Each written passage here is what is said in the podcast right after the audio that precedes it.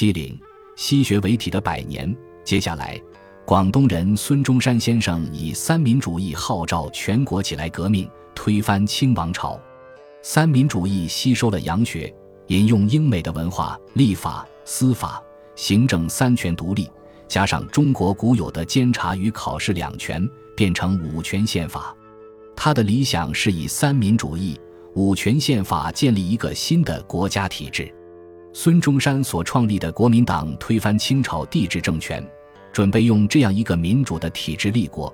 所以，国民党的政府有五院：行政院、立法院、司法院、监察院、考试院，五权分立是平等的。但国民党推翻清朝以后，来不及统一中国，就碰到问题了。西方文化的军国主义也来了。这时的国民党很可怜，很可怜，可以说各省的强权军阀各自独立。直到北伐打到南京为止，根本还没有完全统一中国，只是名义上统一。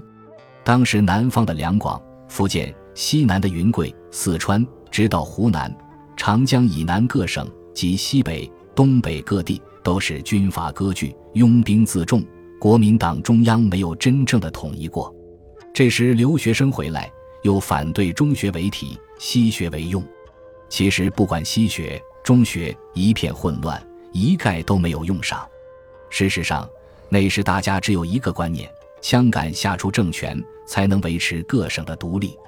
民国六年（一九一七年）时，俄国人的革命成功，人民势力起来了，由俄国变成苏联。接着是民国八年（一九一九年）的五四运动。严格来讲，五四运动不是文化运动。五四运动最初的动机是起来反对北洋政府与日本偷签几乎等于卖国的二十一条。即使在这个阶段，中国根本也还谈不上资本主义社会。另外，如无政府主义、三民主义、君主立宪、民主自由等各种各派的西方主义思想纷纷涌进，凡是欧美留学回来的，就把西方所有东西都搬回来，在我们这个国家政坛上都适用过。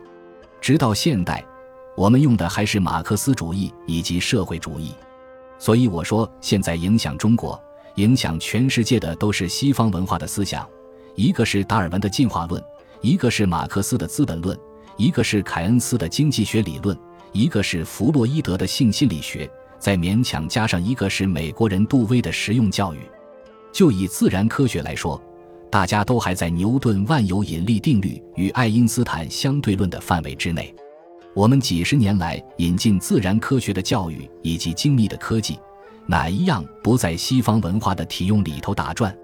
这一百多年来，虽然高喊中学为体，西学为用，但根据我们刚才的随意述说，事实上通通是西学，没有中学呀。大家当然是中国人，还认得中国字。太阳从东边出来，从西方落下去。研究这个世纪，要从三百年前开始才行。刚才首先提出来龚定安的时候，那是由乾隆到嘉庆时代已经开始有了变化。